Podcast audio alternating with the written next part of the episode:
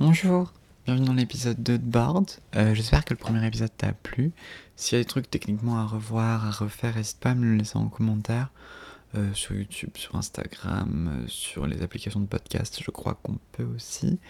Je précise du coup, l'épisode sera disponible tous les dimanches matin à 6h pour se réveiller bien dimanche et puis pour bien finir la semaine. Donc il est disponible en même temps sur YouTube et sur euh, les applications de podcast, euh, Spotify, Google Podcast, euh, tout ça, tout ça. Et puis voilà. Et puis voilà. C'est très bien comme ça. Bon, on est parti aujourd'hui. Aujourd'hui, on va pas lire énormément parce que la première lecture que j'ai faite, je me suis arrêté au milieu du chapitre. Donc on va pas faire un chapitre entier, on va faire la moitié du chapitre qu'on n'a pas fini, donc le chapitre 1. Et puis, puis voilà, bonne écoute. Nous ne sommes pas restés longtemps à Saint-Laurent. Nous avons gagné le littoral, mais il était interdit d'approcher les réserves de tortues à cette période, car nous étions en pleine saison de reproduction. Fred a passé beaucoup de temps au bar à discuter avec les gaillards. Malgré la chaleur, Fred portait une chemise et une cravate. Les hommes semblaient le respecter et le considérer sans ironie. Il avait cet effet sur les autres hommes. Moi, j'étais contente de simplement m'asseoir sur un cajot devant le bar et de contempler une rue déserte que je n'avais jamais vue et que je risquerais bien de ne jamais revoir. On avait jadis fait défiler des prisonniers sur cette bande de terre. J'ai fermé les yeux, les imaginant qui traînaient leur chair dans la chaleur intense. Cruel spectacle pour les quelques habitants de cette poussiéreuse commune perdue. En allant du bar à l'hôtel, je n'ai vu ni chien ni enfant en train de jouer, et pas de femme non plus. Pour l'essentiel, je suis restée toute seule. De temps à autre, j'apercevais la femme de chambre, une jeune fille aux pieds nus, à la chevelure noire, qui trottinait dans l'hôtel. Toujours en mouvement, elle souriait et s'exprimait par gestes, mais ne parlait pas anglais. Elle a rangé notre chambre, pris nos vêtements étalés dans le patio, puis les a lavés et repassés. Pour la remercier, je lui ai offert un de mes bracelets, une chaîne en or avec un reflet à quatre feuilles qui se balançait à son poignet, ai-je remarqué lorsque nous sommes repartis. Il n'y avait pas de train en Guyane française, absolument aucun réseau ferroviaire. Le gars du bar nous avait trouvé un conducteur qui se comportait comme un figurant dans The Harder They Come. Il avait des lunettes d'aviateur, une casquette inclinée et un t-shirt à motif léopard. Nous nous sommes entendus sur un prix et il a accepté de nous emmener à Cayenne, à 268 km de là. Il conduisait une Peugeot déglinguée et a insisté pour que nos bagages restent sur le siège avec lui, car le coffre était réservé à, un transport de poulet. Nous nous sommes engagés sur la route. Nous nous sommes engagés sur la route nationale sous une pluie continue, parfois interrompue par des éclaircies ensoleillées, fugaces, en écoutant du reggae sur une station de radio quasiment inaudible à cause des parasites. Lorsque le signal a été perdu, notre chauffeur a mis une cassette d'un groupe qui s'appelait Queen Cement. De temps en temps, je dénouais le mouchoir pour regarder la boîte d'allumettes gitane, avec sa silhouette de bohémienne et son tambourin dans une volute de fumée indigo. Mais je ne l'ai pas ouverte. J'imaginais l'instant modeste et cependant triomphal où je remettrais les cailloux à Janet. Fred me tenait la main et, sans un mot, nous progressions à travers des forêts denses, passant devant des Amérindiens, trapus aux larges épaules, parfois coiffés d'iguanes en équilibre sur leur tête. Nous avons traversé de minuscules communes, comme Tonat, où il n'y avait que quelques maisons et un crucifix haut de deux mètres. Nous avons demandé au chauffeur de s'arrêter. Il est sorti et a examiné ses pneus. Fred a pris une photo du panneau qui annonçait Tonat, population 9 habitants, et j'ai prononcé une petite prière. Nous étions désormais affranchis de tout désir particulier, de toute attente. La mission première accomplie, nous n'avions pas de destination ultime, pas de réservation d'hôtel, nous étions libres. Mais en approchant de Kourou, nous avons senti un changement d'atmosphère. Nous entrions en zone militaire et arrivions à un, poste de contrôle. La carte d'identité du conducteur a été contrôlée et, après un silence interminable, on nous a ordonné de sortir de la voiture. Deux policiers ont passé au crible les banquettes, avant et arrière. Ils ont trouvé dans la boîte à gants un couteau à cran d'arrêt, dont un des ressorts était cassé. Ce ne peut pas être très grave, me suis-je dit. Mais lorsqu'ils ont frappé sur le coffre, notre conducteur est devenu fébrile. Des poulets morts De la drogue plutôt. Ils ont fait le tour de la voiture, puis lui ont réclamé les clés. Il les a envoyés dans un ravin peu profond et a tenté de s'enfuir, avant d'être rapidement plaqué au sol et maîtrisé. J'ai risqué un regard en direction de Fred. Il avait eu des problèmes avec la police dans sa jeunesse et s'était toujours méfié des autorités. Il ne trahissait rien de ses émotions et j'ai fait de même. Ils ont ouvert le coffre de la voiture. À l'intérieur se trouvait un homme d'une trentaine d'années, ratatiné comme une limace dans une conque rouillée. Il a eu l'air terrifié quand ils lui ont enfoncé dans les côtes un canon de fusil en lui ordonnant de sortir. Nous avons tous été emmenés au poste, placés dans des salles séparées et interrogés en français. Je connaissais quelques mots, suffisamment pour répondre à leurs questionnements les plus simples. Et Fred, installé dans une autre salle, a discuté en puisant dans ses rudiments de français appris dans les bars. Soudain, le commandant est arrivé et on nous a conduits jusqu'à lui. Il avait un torse puissant, des yeux tristes et une épaisse moustache qui dominait son visage rongé par les soucis et par le soleil. Fred a rapidement pris la mesure de la situation. Je me suis glissé dans le rôle de la femme docile car, en cette obscure annexe de la Légion étrangère, nous étions assurément dans un monde d'hommes. J'ai regardé sans broncher l'homme qui avait essayé de passer en fraude, dévêtu et entravé, se faire embarquer, je ne sais où. Fred a été convoqué dans le bureau du commandant. Il s'est retourné et m'a regardé. Restons calmes. Tel était le message que ses yeux bleu pâle m'ont télégraphié. Un policier a apporté nos sacs et un autre, ganté de blanc, a tout fouillé. Je suis restée assise, tenant mon mouchoir noué en forme de sac.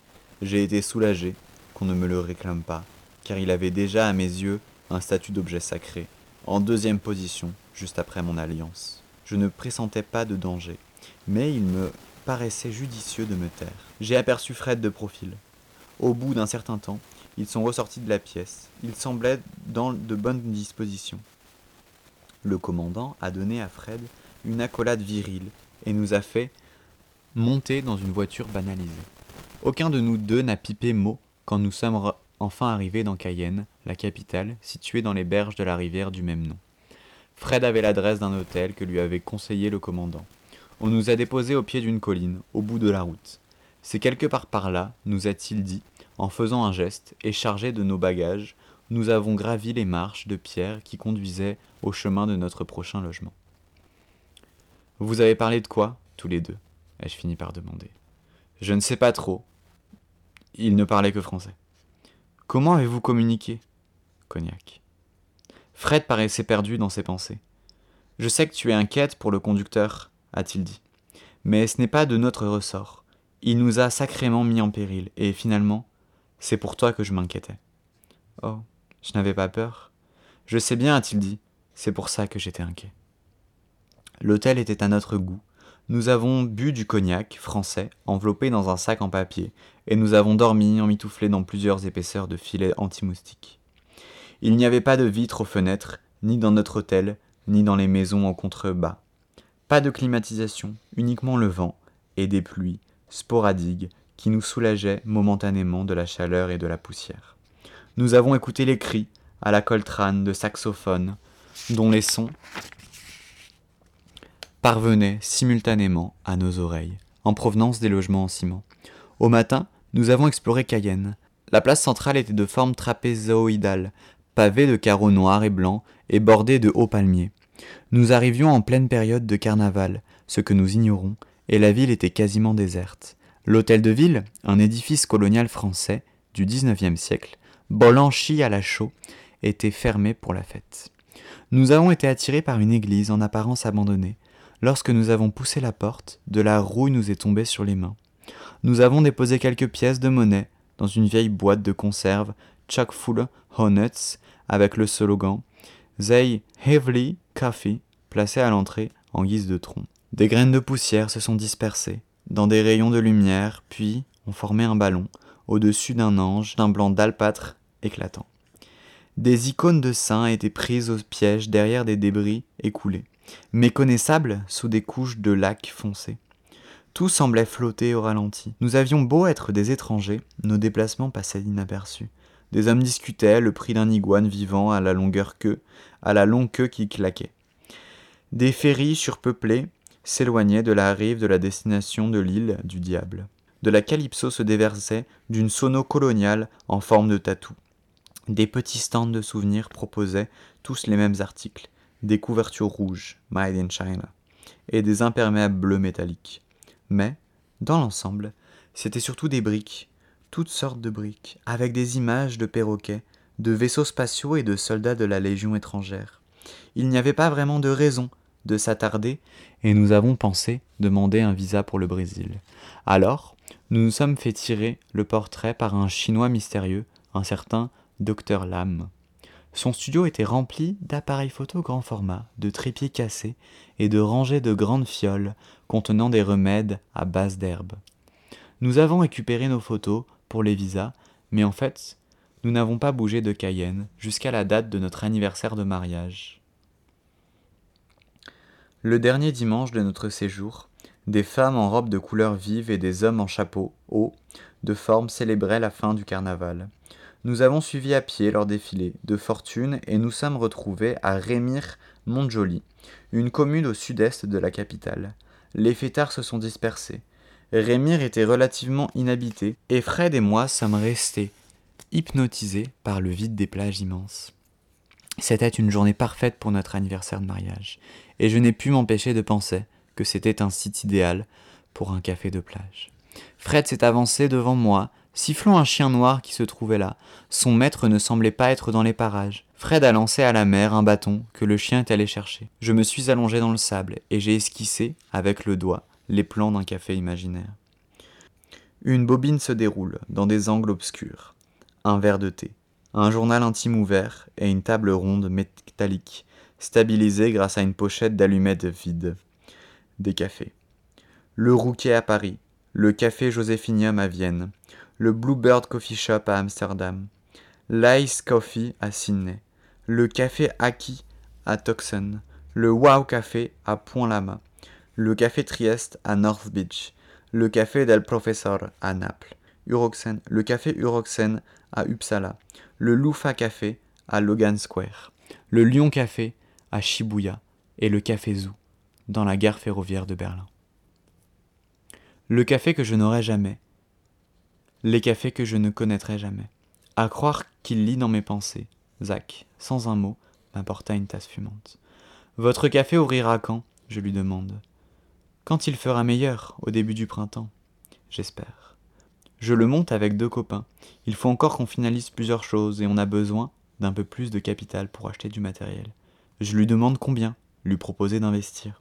Vous êtes sûr me demande-t-il, quelque peu étonné, car, la vérité, on ne se connaît pas très bien, complice seulement dans nos rituels quotidiens du café. Ouais, j'en suis sûr. J'ai moi-même envisagé un moment d'ouvrir mon propre café. Vous aurez du café gratuit pour le restant de vos jours. S'il plaît à Dieu, dis-je. Je reste assise devant le café sans pareil de Zach. Au plafond, les ventilateurs tournoient, indiquant tour à tour les points cardinaux, telle une girouette exposée aux quatre vents. Forte bourrasque, pluie froide ou menace de pluie, un continent se profile de cieux calamiteux qui, subitement, imprègne tout mon être. Insensiblement, je m'enfonce dans un malaise léger, mais persistant. Non pas une dépression, davantage une fascination pour la mélancolie, que je retourne dans ma main, comme s'il s'agissait d'une petite planète, striée de bandes d'ombre, d'un bleu impossible. Voilà, on se retrouve du coup dimanche prochain pour le prochain chapitre qui s'appelle Changer de chaîne. J'espère que ça vous a plu. Je vous souhaite une bonne semaine, une bonne fin de semaine et une bonne nouvelle semaine, un bon lundi, une bonne journée, une bonne soirée, un bon courage dans la vie. Merci d'écouter Board. N'hésitez pas à le partager, c'est comme ça que ça existe. Et voilà, soleil sur vous.